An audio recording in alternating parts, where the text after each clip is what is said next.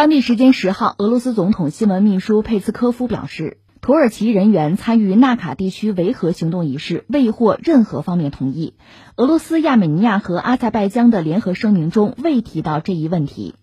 俄罗斯卫星通讯社十号报道称，土耳其外交部长恰武什奥卢却在十号早些时候表示，土耳其将会参与监督纳卡停战。他说，昨天签署了停战协议，现在正在讨论以什么方式对停火进行监督、如何进行检查的问题。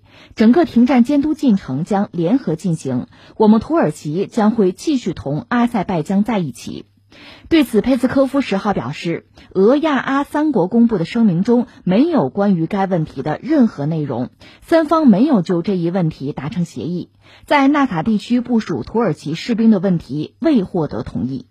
俄罗斯、亚美尼亚和阿塞拜疆三国领导人此前通过了有关在纳卡地区停火的联合声明。据俄罗斯总统普京宣读的声明，从十一月十号起，亚阿两国在纳卡完全停火，双方停在当前各自占据的位置，并应交换战俘。此外，纳卡地区还将部署俄罗斯维和人员。呃，咱们再关注一下纳卡地区啊，背景就是阿塞拜疆和亚美尼亚之间的战争哈。这到了十号呢，应该说。形势发生了一系列的变化，应该说，最终俄罗斯就是普京出手啊。亚美尼亚、阿塞拜疆再加上俄罗斯三方签了个协议，停火。具体说，我理解就两点吧。第一点呢，就大家在各自的位置上不要动啊，闭嘴，停火。第二是什么呢？俄罗斯我派维和人员，大概将近两千人吧，九十台装甲车，再有几百辆汽车，我还用伊尔七六运过去，就把双方隔开吧。大约是这么个意思吧，因为现在信息一是比较混乱哈，我们可能也没有办法拿到一手的最准确的信息了，只能是做一个大概的推演啊。因为前段时间我们知道纳卡战事进入一个新的阶段，这历史还用扯一句吗？纳卡这个地区呢，一直是阿塞拜疆和亚美尼亚争夺的一个地区，在苏联时代，因为苏联是一个国家呀，亚美尼亚、阿塞拜疆是它的加盟共和国吧，所以中央政府还能够对他们有控制力。但是到苏联的末期，中央政府也控制不住了，双方就已经爆发了冲突。苏联一解体，双方就大打出手。就是说，阿塞拜疆和亚美尼亚之间的战争多次进行啊。苏联解体之后，就是九十年代初那次打的是最为惨烈，这个冲突一直是延续到现在的。纳卡地区这个地方呢，说起来也非常有戏剧性。按说它归阿塞拜疆，这个目前国际社会基本上承认啊。但是呢，纳卡那儿的人是亚美尼亚人为主。所以，他显然和亚美尼亚更亲。所以，纳卡人做件什么事儿呢？我独立。前两天我们聊这个独立，全世界范围内基本上没有什么像样的国家承认。当然，亚美尼亚会承认了，阿塞拜疆肯定是不干的。因为你貌似说是独立，这个独立是从阿塞拜疆独立出去的。什么时候你彻底加入亚美尼亚，那我就控制不住了。那这个事儿谈判对话解决不了，就动用武力吧。所以双方其实这些年一直没少交手。我们说最近这次。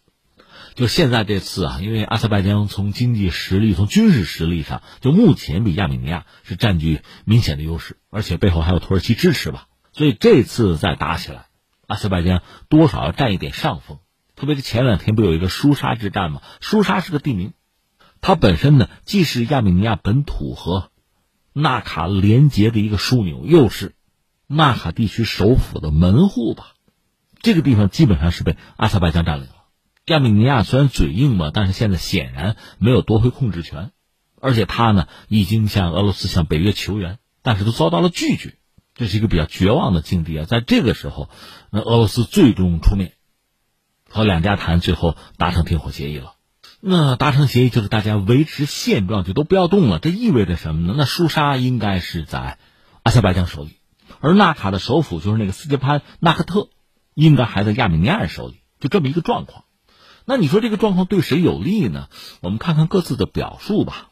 一个是亚美尼亚的总理，叫做帕西尼扬，他是在俄罗斯一号电视台的节目上大约表示：一个是这事儿我负责，第二对我们来讲这已经是巨大的失败、巨大的灾难了。但是如果不停下来，会更糟；不签这个文件，局势会更糟。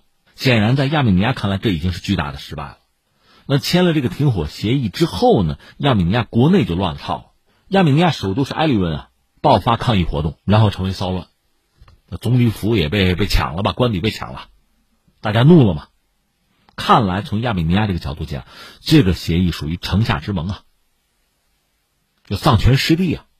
但是呢，如果不停下来的话，会更糟。这是他们的判断，是无奈的选择吧。那翻回来，从阿塞拜疆这个角度讲，那就赢了呗。阿塞拜疆的总统叫做阿利耶夫，就说呢，签这个协议，那就是说亚美尼亚投降了，投降了，我们胜利了。这份文件最大程度上是有利于我们呀。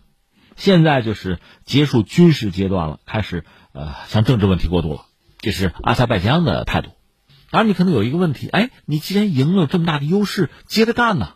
现在舒沙基本上拿下，再往前推个十几公里，舒沙基本上相当于郊区啊。再往前推，把纳卡首府不就拿下来了吗？这个问题不都彻底解决了？你倒是干呢？是。那我们注意到，阿塞拜疆国内也有些民众也是这个想法，所以也上去游行抗议，也不认同签这个协议。那怎么理解这个事情呢？那恐怕就是两个方面去理解。一个是什么呢？确实打不动了。你记得最早分析这两个国家就军力的时候，我们曾经聊过。其实两国军力呢，相对都是比较贫弱的。如果是闪击战打打还好啊，就是擦枪走火啊，短时间内双方分个胜负啊，这还好。一旦打成消耗战，现在就是消耗战了，都打不动。你记得之前我们还关注过阿塞拜疆拿那新玩意儿无人机。他甚至把老旧的那个安二飞机双翼机改装成无人机哈，这都干过，但消耗不起啊，打光了嘛。因为国家很小，当然你要说阿塞拜疆背后确实有土耳其的支持，但你想，那不可能是免费的慈善呢。说到底，双方恐怕都耗不起了，这是一个。还有一个是什么呢？那恐怕就是俄罗斯给阿塞拜疆压力了。从俄罗斯这个角度讲，因为这两个国家曾经都是苏联时代的加盟共和国啊。那彼此的关系就是俄罗斯和他们的关系应该还好，又在自己的家门口，最好不要三天两头的打仗哈，否则边境不安那肯定不是什么好事而另一方面呢，这两个国家如果说不睦，相互制衡，也便于俄罗斯施加自己的影响力。所以目前这个局面从俄罗斯这个角度讲是可以接受、可以利用的，而双方又耗不起，摇摇欲坠。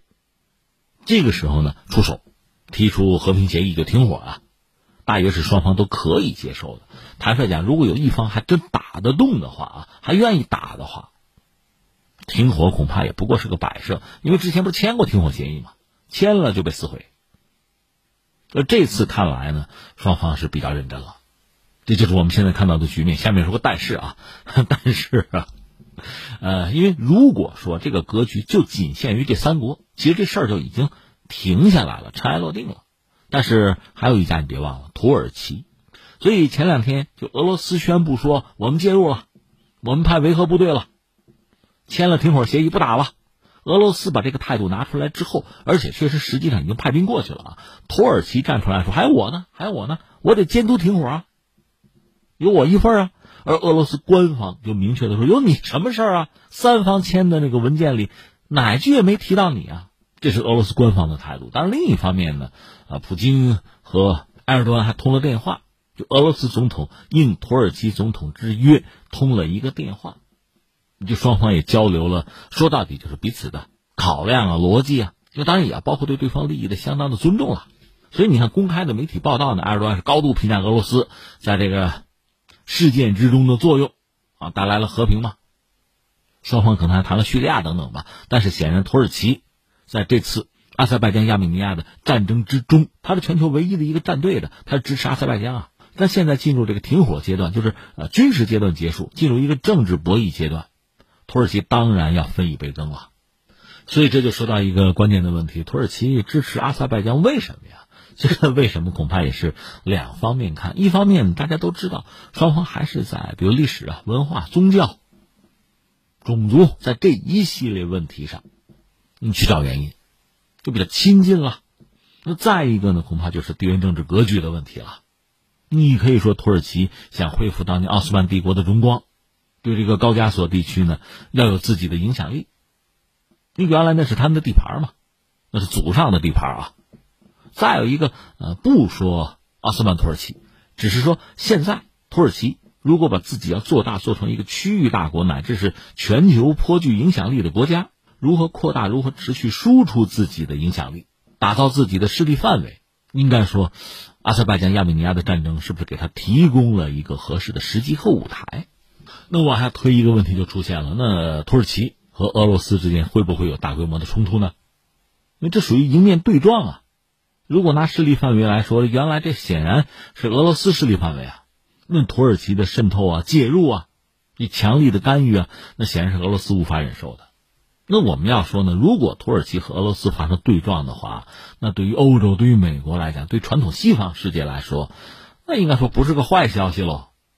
而如果这种事情发生，对西方是好消息的话，对土耳其、对俄罗斯，那就不是好消息了。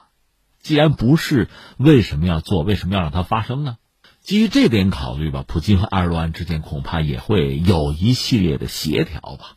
其实你看啊，从叙利亚内战之后，俄罗斯介入嘛，土耳其打下俄罗斯飞机，从那个时候开始，俄罗斯和土耳其之间啊剧烈的互动。